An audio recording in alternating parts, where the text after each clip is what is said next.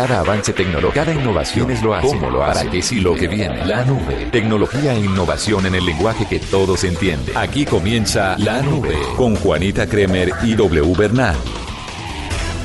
Hola, buenas noches, bienvenidos a esta edición de miércoles de la nube. Es un placer acompañarlos con toda la tecnología e innovación en el lenguaje que todos entienden. Hoy, por supuesto, también con Andrés Murcia, que nos está acompañando para darnos un poco de su experiencia tecnológica. Muchas gracias, Juani, y siempre un gusto estar en la nube, arroba Blue Tecnología, eh, numeral la nube, para que ustedes nos hagan preguntas. Siempre está, está bueno que a veces se generan consultas y tal, y estamos pues todos atentos a responder por ahí. W, eh, w no, Murcia.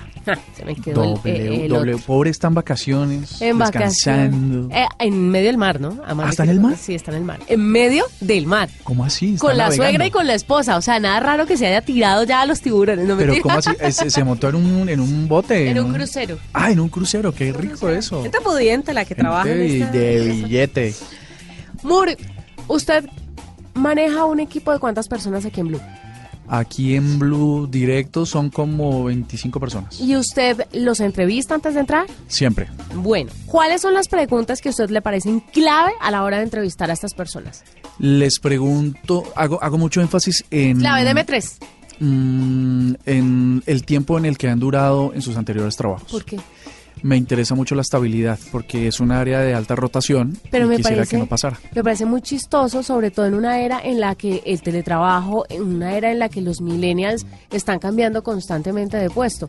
O sea que cuando yo fui a entrar acá, el jefe me dijo que yo porque había cambiado tanto, que me parece, si fuera jefe, que es una es una cosa chévere que una persona haya pasado por varias empresas, porque ya conoce eh, un manejo de la información, el otro manejo de la información. ¿Sí me hago entender? Sí, sí, Yo de pasé hecho- por varias empresas. No, en que eso- ninguna echada. Entonces No, me fui. Que, es, que, que eso está bien si duras cierto tiempo dentro de esa organización, Ajá. lo que te permite conocer la organización, plantear, eh, conocer los problemas, plantear soluciones y ejecutar eh, acciones. Lo que pasa es que en, en esta era de millennials tú encuentras personas con que cambian de trabajo cada dos meses. Eso te da una meses, movilidad sí. muy alta, te da una muy muy poca tranquilidad en el hecho de que te demoras en, en Caracol Televisión los procesos son Como tenemos muchos procesos y te, te duras dos o tres meses tratando de adaptar a una persona al, al rol para que cuando se cumpla ese tiempo se vaya, Sí. pues no tiene mucho sentido. Entonces, digamos que esa sí es una de mis preocupaciones más altas. ¿Cuál es la segunda pregunta que les hace? La segunda pregunta es eh, sus intereses, que sean, que tengan que ver, al margen de que tengan o no experiencia, tratar de identificar, como ellos no saben a qué cargo están eh, Aplicando. clasificando, aplicando, eh, cuáles son sus intereses. Y si coincide con que son de tecnología y digitales, entonces seguimos adelante. Si no lo son, de una vez digo que no. Los Porque la- a veces la gente por aceptar un trabajo dice, no, no, yo soy súper fanático de lo digital, yo tengo no sé qué tal, y te metes en un problema que no te imaginas. Bueno, mire, le estoy haciendo estas preguntas y usted se cuestionará qué tiene que ver esto con tecnología. Pues resulta que Google, a la hora de recibir a la gente en su empresa, hace determinadas preguntas. Lo, el área de recursos humanos de Google, pues hace preguntas, obviamente, de no sé, de responsabilidad, de creatividad, eh, la trayectoria del postulante, etcétera, etcétera. Exacto. toma de decisiones, trabajo en equipo, estrés. Pero además analizan muy bien cómo salen de algunas preguntas que son difíciles. Ajá. Independientemente de si las contestan bien o si las contestan mal, es cuál es la escapatoria de esa persona a esa pregunta, unas veces incómoda, otras veces simplemente difícil de responder. Pero sacaron siete preguntas que de verdad les parecieron de excesiva dificultad y en las que la mayoría de los postulantes se corchaban. ¿Quiere que se las cuente? Por favor. La número uno. El reloj marca las 3.15. ¿Cuál es el ángulo entre la aguja de la hora y del minutero? Son las 3 y 15, la aguja y el minutero, 45 grados. Bueno, esa habría pasado muy bien. A mí me hacen eso y me corchan. Ok. Yo ahí no paso. ¿Cuántas veces al día se superponen la aguja del minutero y la de la hora? Pues tienen que ser 24. 24. Exacto. La pregunta 3. ¿Por qué las tapas de registro que permiten la inspección de instalaciones subterráneas son redondas? Mm, debe ser por la, por la luz que ilumina cuando van... ¿No? No sé. No ¿Qué crees? Para que quepa la gente que entra a hacer las... Ah, no, las tapas grandotas del acueducto. Sí. Ah, ok, claro, por la forma del cuerpo. Pregunta número cuatro. No todas, ¿no? Las del teléfono son cuadradas. Él empuja su auto hacia el hotel y de pronto pierde todo su dinero. ¿Qué ha sucedido? Él empuja su auto hacia el hotel. Y de pronto pierde todo su dinero. ¿Qué es lo que ha sucedido? Qué preguntas tan raras. Esa sí está muy rara, ¿no? a mí no, me no tiene hacen- sentido. No, y las otras tampoco. Yo voy a aplicar una empresa de tecnología y por qué me están preguntando por qué las tapas son redondas. Las tapas del acueducto. La pregunta número 5. ¿Cuánto dinero cuesta lavar todas las ventanas de Seattle? Ah, sí, un poco de Seattle. Que llueve bastante en Seattle. Pregunta número Poco. 6. Explicar de forma sencilla a un niño de 8 años qué es una base de datos. Bueno. Una base de datos es una caja de juguetes. Ah, muy bien. Y pregunta número 7. Usted es el capitán de un barco pirata y su tripulación votará por la repartición del oro. Si menos de la mitad apoya su decisión, morirá. ¿Cómo lo repartiría para seguir con vida? Está buena esa pregunta. Ah, bueno, ¿qué Pues piensan yo, nuestros oyentes? pues, a ver, a- tiro el tesoro al mar, entonces, porque esa vuelta a mí, a mí no me van a matar por eso. Porque siempre va a haber alguien que quede insatisfecho con su parte. Siempre va, siempre va a existir alguien que quiere más. Cierto. Y siempre va a existir alguien que cree que recibió menos. Entonces, Correcto. pues no sé si sea la respuesta Tirar el, correcta. ¿Tú dices que tirar el, el oro al mar? Sí, devolverlo. Ve, se perdió. Mm. Se cayó. Si soy el pirata y tengo el poder y soy un fascista como cierto presidente latinoamericano, Les quita la cabeza a todos. o entonces los tira a ellos al a los que no estén de acuerdo, pues van al mar. Bueno, pero se pueden rebotar contra usted, se pueden, puede haber una revolución dentro del barco. Lo que pasa es que la ley de los piratas es... eh, lo, lo digo porque he visto Pirates of Caribbean y entonces eh, tú dices... eh, ¿qué, qué haría, cómo se llama el personaje de Johnny Depp? Jack, ¿Qué haría Jack, Jack Sparrow, Sparrow. en una situación como esta? qué ñoño, qué ñoño. Bueno, son siete preguntas que son rarísimas. Se las hacen para entrar a Google, pero la empresa decidió sacarlas porque eran extremadamente difíciles y la gente se estaba corchando en esas siete preguntas. Imagínate que Blue Radio tiene una emisora musical que se llama La Calle. Sí, ¿cierto? Y Grandiosa eh, emisora. Muy importante emisora musical. Y cuando estábamos creando el área digital de esa emisora, eh, a las personas que vinieron a hacer entrevistas les, les dije que crearan una noticia a partir, a partir de mí. Que se inventaran una noticia a partir de mí con ciertas circunstancias, de que entraba en bancarrota, en que me descubrían en una relación homosexual, en un mundo de machos. Bueno, les puse una gran cantidad de elementos, pero relacionados conmigo. Y se supone que de alguna manera, pues uno tiende a tratar de quedar bien con la persona que lo está entrevistando. ajá. Entonces, no son preguntas así como las que acabas de mencionar, pero sí es ponerlos en una situación incómoda para saber eh, hasta dónde están dispuestos a arriesgar. Eh, de hecho, una de las personas que quedó fue la que más arriesgó porque, porque mm, arrasó con mi personalidad, ¿no? O con, el- con, con mi nombre, digamos, en la elaboración de ese contenido. Eh, en cambio, los otros trataban de quedar bien, eh, buscaban el lugar, el lugar fácil, la salida fácil. Eh, así que yo creo que es muy común hacer eh, preguntas o ejercicios incómodos para ver cómo reacciona la gente. Pero es raro, es raro este tipo de preguntas igual. Y Imagínate sobre lo- todo para una empresa tecnológica. las ventanas de Seattle, o sea, aquí y ojalá estés por allá en Quito, Ecuador. ¿Cómo haces para...? Sí, es, es complicado. Ahí tienen algunas de las preguntas que decidió Google sacar de su cuestionario. Esta es la nube de Blue Radio. Esto fue lo mejor de Voz Populi. El martes. Un burdel fundado hace 80 años abrirá sus puertas por orden de la corte. Ya de más allá de esto. Bueno amigos, recuerden, horror. estamos abriendo nuestra sede que nos tenían sellada. Este burdel estará con zona VIP y habrá degustación gratis los tres primeros días. Bueno, vamos pues sin más preámbulos no- con la Sí, sección que le va a ayudar a identificarse usted. A ver, Se está poniendo viejo. Cuando va a un parque de diversiones, se monta en una atracción y se agarra sin que empiece. Sí, cuando estornuda se le van las luces. Si en Semana Santa dijo, ah, el año pasado estuvo más bonita. Si ya no lo llaman de portería, que le baje a la música porque usted es el que llama a poner la queja. Cuéntese las arrugas y Populi. Lunes a viernes 4 a 7 de la noche. ¿Cómo entender que a quienes ganan oro les sirve más la plata? ¿Cómo entender que quien más te ama puede hacerte sufrir? ¿Cómo entender que en Colombia haya más pirámides que en Egipto? ¿Cómo entender que donde más llueve no hay agua potable? ¿Cómo entender la realidad de que vivimos? Escuche Blue Radio y su equipo de especialistas que le brindan todos los puntos de vista para que usted decida. Blue Radio, la nueva alternativa. Arroba la nube blue. Arroba blue radio com. Síguenos en Twitter y conéctate con la información de la nube. Moore, le tengo una invitada. Señora. Una invitada que usted me levantó la duda sobre el trabajo que están haciendo y me parece que es la primera pregunta que deberíamos hacerle. Ella se llama María, Urge- María Eugenia Arboledas, directora técnica de gestión documental de Certicámara. Y resulta que Certicámara digitalizará material fílmico de Colombia con hasta 30 años de antigüedad. Que ahí viene su pregunta. María Eugenia, buenas noches y, y bienvenida a la nube. Hola, buenas noches, muchas gracias.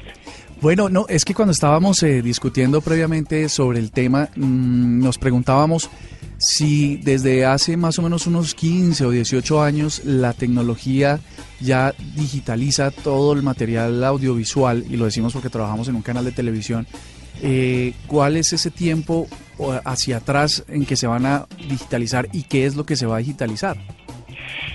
A ver, vamos a digitalizar todos los contratos de cesión de derechos de autor que tiene patrimonio fílmico. Vamos a digitalizar toda la antigüedad que tiene patrimonio fílmico, que es más o menos 30 años hacia atrás. Son todos los contratos que, ¿qué es lo que nos dicen estos contratos?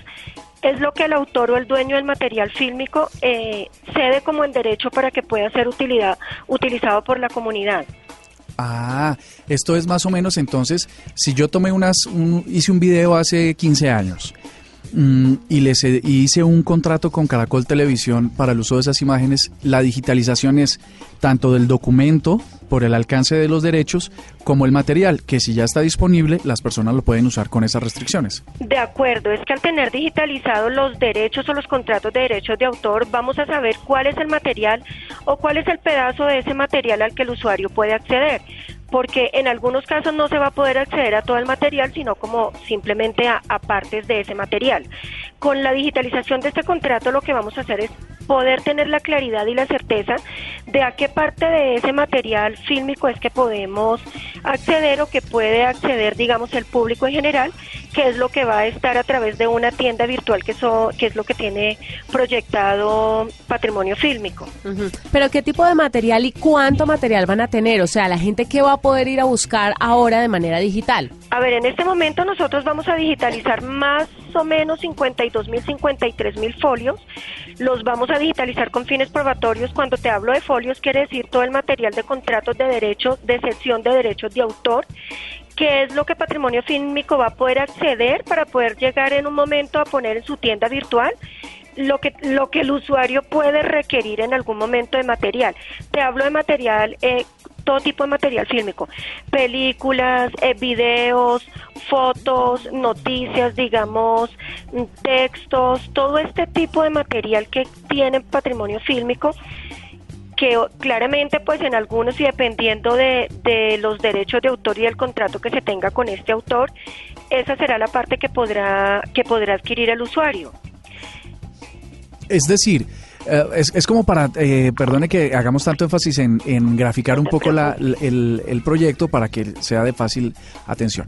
Entonces, yo tomé una foto hace 15 años, eh, se convirtió en patrimonio fílmico, digamos, no todos los contenidos audiovisuales cumplen esa condición, solo unos en particular. Se convierte en patrimonio fílmico y va a estar disponible a través de Certicámara para que las personas que quieran buscarlo lo encuentren, pero además si quieren usarlo, tengan todas las eh, condiciones legales para hacer uso de ello. De acuerdo, va a estar disponible a través de la tienda virtual que va a implementar patrimonio fílmico sobre un material que va a digitalizar con fines probatorios Certicámara. ¿Y esto va a tener algún costo para que la gente pueda acceder a él? Esto, ¿La gente accede a este tipo de material con qué fines? ¿Educativos? Educativo, cultural, científico, de todo tipo. Ajá, ¿y va a tener algún costo o está abierto a todo el mundo? Y en cualquier ciudad. En cualquier ciudad, no sé en este momento la verdad qué costo va a tener, no sabemos todavía si va a tener algún costo y cuál va a ser ese costo, pues porque esto está como todavía en el proyecto. Pues ya en el momento de que se abra la tienda virtual, entonces sabremos cómo, cómo van a ser ya como las condiciones. Bueno, eso está chévere, Juanita, porque en últimas lo que le falta a, en la era digital al Internet es que la gente respete, pague, eh, sepa y conozca los derechos de los contenidos porque tienen, alguien los creó, alguien los hizo alguna vez Sí. y tiene derecho a que se respete no solo los créditos, sino la explotación de su obra. Sabe que también eh, me viene un poco a la mente cuando uno está en la universidad que, por ejemplo, en la biblioteca no le dejan fotocopiar todo el libro, sino que son determinadas páginas. Ajá. De tal a tal, porque si no, entonces hay un problema con los derechos de autor. Pues ahora to- entra todo este juego también, pero de manera digital, que me parece muy interesante. Pues María Eugenia, muchísimas gracias por estar con nosotros y esperamos que cuando tengan la información del costo, si es que lo va a ver, nos cuente para las personas interesadas estar atentas al tema. Claro que sí, por supuesto, así será. Muchísimas gracias a ustedes por la invitación. Estás escuchando La Nube en Blue Radio y bluradio.com. La nueva alternativa. Vamos, que el clásico español está en Blue Radio este domingo. Real Madrid-Barcelona. Barça, Real Madrid. Con el relato del Javi Fernández desde la 1 y 30 de la tarde. ¡Y olé! Blue Radio, la nueva alternativa. También la escuchamos en España. ¿Cómo entender que a quienes ganan oro les sirve más la plata? ¿Cómo entender que quien más te ama puede hacerte sufrir? ¿Cómo entender que en Colombia haya más pirámides que en Egipto? ¿Cómo entender que donde más llueve no hay agua potable? ¿Cómo entender la realidad en que vivimos? Escuche Blue Radio y su equipo de especialistas que le brindan todos los puntos de vista para que usted decida. Blue Radio, la nueva alternativa. En Blue Radio respetamos las diferencias. Arroba la nube blue. Arroba blue radio com. Síguenos en Twitter y conéctate con la información de la nube. Apple ha venido dilatando un poco la entrega de nuevos dispositivos que puedan cautivar. En la última, el 7S Plus, lo que nos traerá una doble cámara y bueno, una experiencia nueva en fotografía, pero los dispositivos siguen siendo básicamente los mismos. Sí. Sus sistemas operativos, eh, el iOS, no sé en qué van ya, en el 10.8, no sé, eh, siguen siendo los mismos y de, de fondo no hay eh, grandes eh, Cambios. ah, cambios en estos aparatos. Luego la gente se está preguntando, bueno, ¿y el iPhone 8 qué va a pasar con el iPhone 8? ¿Cómo va a ser?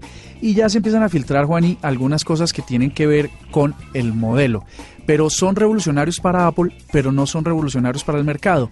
Se están inventando es que pantallas curvas, Juani, No, pero eso O sea, ya lo tiene Samsung. lo que tiene Samsung. Ajá. Se están invitando eh, más espacio, más espacio, pero digamos que eh, nun- no han hecho el salto de, de ponerle dispositivos de memorias externas, por ejemplo, Sí. con lo que se pueda aumentar espacio libremente, sino están hablando de, en vez de que ya no sean de mínimo de 16, sean- de 32. Eso tampoco tiene mucho sentido.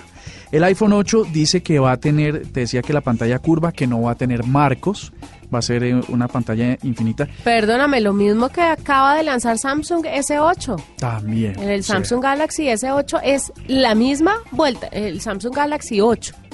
¿8 o El, S8? el, el S8. El Sí. S8 es lo mismo, no tiene no tiene nada. Quiero decirle una cosa, el Huawei también. El No, Mate, El Mate, el Mate 9, tal vez. 9 y ahora que viene el Mate 10 tampoco tiene marcos, tampoco tiene botón de abajo, además el botón se lo pasan hacia el, al lado de atrás, que es lo mismo que hizo Samsung. Le pasó el botón al lado de atrás, en la parte trasera está el botón. Que es justo No lo que haya- no quiere hacer el no 8. es que haya desaparecido. que lo ponen en otro sitio donde haya más espacio en la pantalla Claro. para observar. Y eso es lo que no parece que vaya a pasar con el 8. El botón va a seguir apareciendo, el botón de inicio en la parte frontal del teléfono. A mí me parece, yo no sé, Murcia, usted que es tan experto en estos temas, pero a mí me parece que, uno, la gallina de los huevos de oro de Apple en este momento es el iPhone.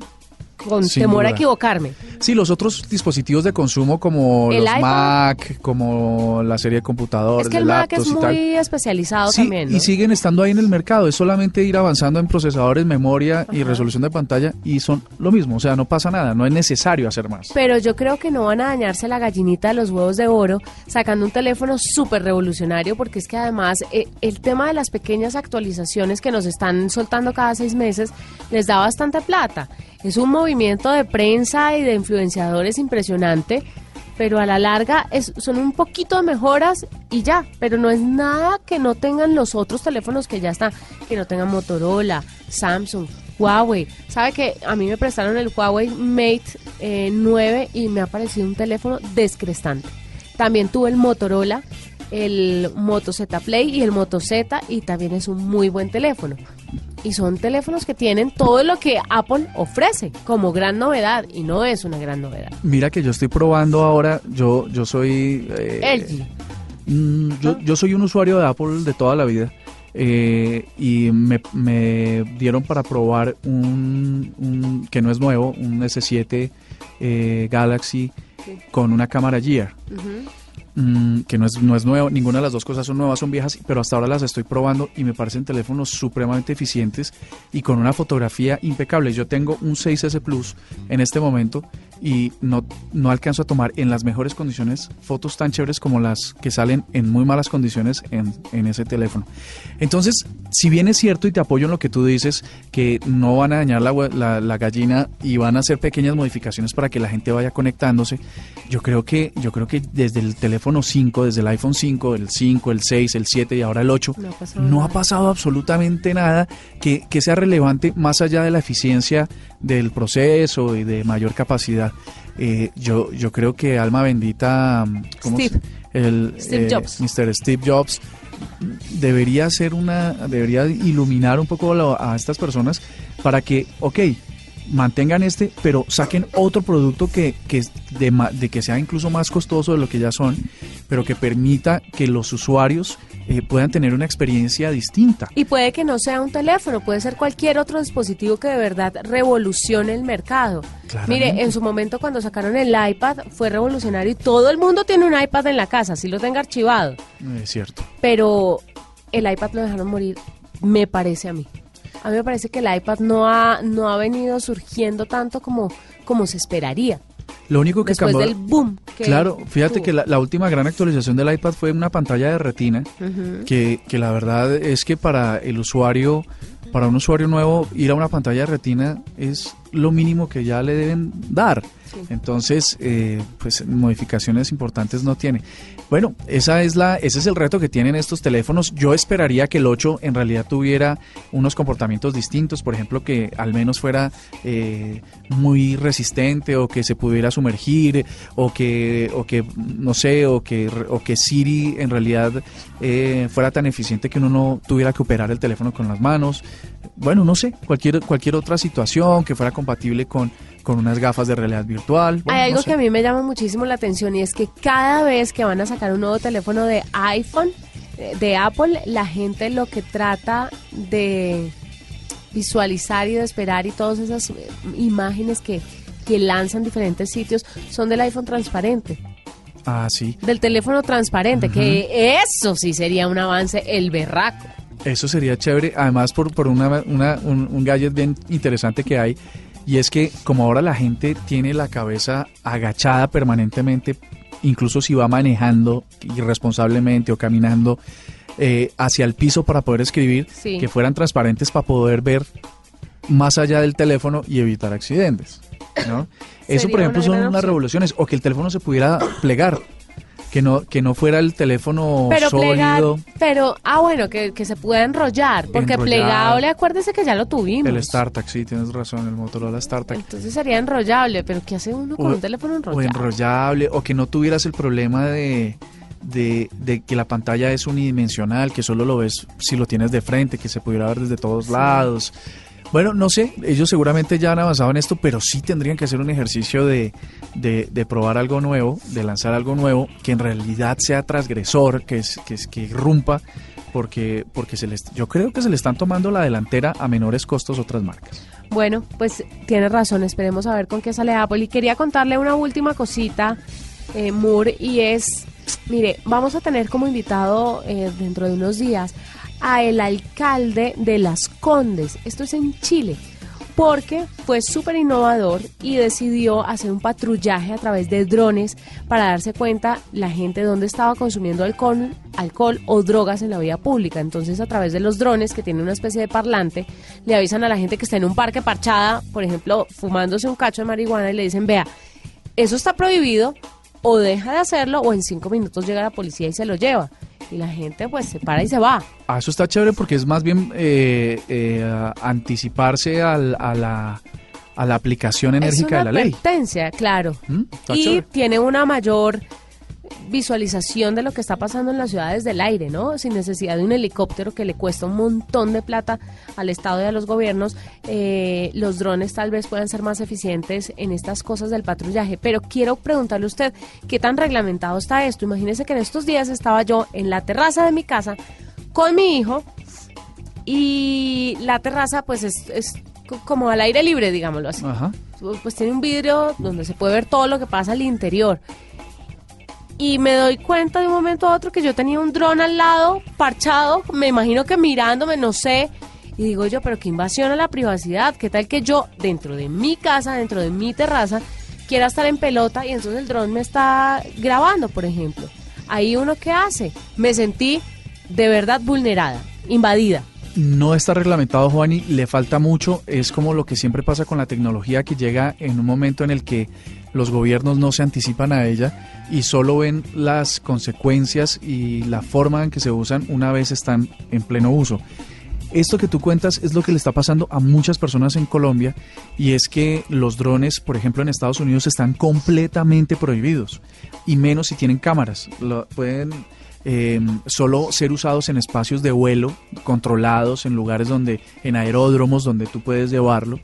Eh, cualquier uso actualmente está prohibido. Está prohibido en Estados Unidos. ¿Y por parte de los noticieros y todo también en Estados Mm, Unidos? Por- eh, Porque sí. Es distinto. Es distinto porque. Sí, obvio, llevan información y todo el tema, pero ¿qué tal que el periodista que quiera o el camarógrafo que esté haciendo eso le dé por echarle el ojo a una persona que esté en un edificio, en su casa, teniendo, no sé, sexo con el marido o que esté durmiendo simplemente? Es un tema de acoso, verdad, grave. Yo creo que los medios están suficientemente cubiertos en términos de autorregulación sobre, sobre este tipo de, de cosas y los operadores de, de, estos, eh, de estas cámaras, que en realidad son cámaras montadas en, en otros dispositivos, los camarógrafos de esos equipos eh, tienen unos códigos de, de conducta que están soportados por la organización. Digamos, yo creo que en el caso nuestro en Caracol Televisión eh, no existe la posibilidad de que se haga un uso indebido de eso, porque Bueno. los, los reglamentos son muy estrictos. Obviamente. Es el usuario de a pie. Yo tengo un dron en mi casa y tiene una cámara, tiene una cámara de 6 megapíxeles. Ah, ¿a quién estás echándole el ojo? No, en realidad. ¿sabes para qué lo tengo? Para, para los viajes en, en, las, en, los- en las camionetas cuando hacemos eh, salidas eh, a, a todo terreno. Pero básicamente alguien podría encender ese dron e ir por todo mi barrio, que es solamente edificios, y subir y bajar permanentemente por, por ventanas a ver qué encuentra. Y uno no se da cuenta porque son muy silenciosos. No se da cuenta y... Usted tiene la ventana cerrada, no se dio cuenta que el dron está ahí. Estaba pensando en, en el ejemplo que nos pusiste tú en esa azotea, en esa terraza. Sí. Te das cuenta de que está pasando. ¿A quién le dices que es el dron y apenas se da cuenta que está reaccionando? O sea, ¿quién, quién Porque puede es que además controlarlo? apenas Nadie. lo miré, se fue, desapareció, no supe para dónde se fue. Y se fue que fue, un- fue cuestión de un minuto de mirar eh, a mi hijo porque estaba jugando con mi hijo y volver a mirar a- el lugar donde estaba el dron y ya se había desaparecido. Traté de buscarlo por todos lados y por supuesto no lo vi. Pero de verdad es inquietante que a una persona la puedan vigilar de esa manera tan, tan legal. Porque es que lo que no es ilegal es legal, básicamente. Entonces está muy delicado el asunto. Sí, hay que, eso, eso requiere, y chévere que aquí en la 9 le hagas un seguimiento a la cosa, porque yo creo que sí hay que hacer énfasis a las autoridades, que cada vez más eh, van a haber más drones en el cielo, y te lo digo porque el año pasado, en diciembre, los drones aquí, aquí mismo afuera del canal, los estaban vendiendo en 180 mil pesos. No le creo. Para este diciembre, te juro que van a costar 90 mil pesos. 90 mil pesos los tiene todos. Por volar un aparato de esos los tiene todo el mundo. Sí, claro. Con una memoria de fotos. 32 eh, gigabytes y con una autonomía de vuelo de una hora. En una hora haces y deshaces. Sí, claro. No, es impresionante. Es de verdad muy peligroso. Muy peligroso, peligroso. si no está reglamentado. Bueno, así vamos cerrando esta nube de hoy. Fue un gusto acompañarlos. Gracias, Murcia, por estar con nosotros. Mañana otra vez estaremos molestándolo para que se contagie de la tecnología e innovación en el lenguaje que todos entienden. Con mucho gusto. Chao. Hasta aquí la nube. Los avances en tecnología e innovación de las próximas horas estarán en nuestra próxima emisión. La nube. Tecnología e innovación en el lenguaje que todos entienden. La nube por Blue Radio y bluradio.com. La nueva alternativa.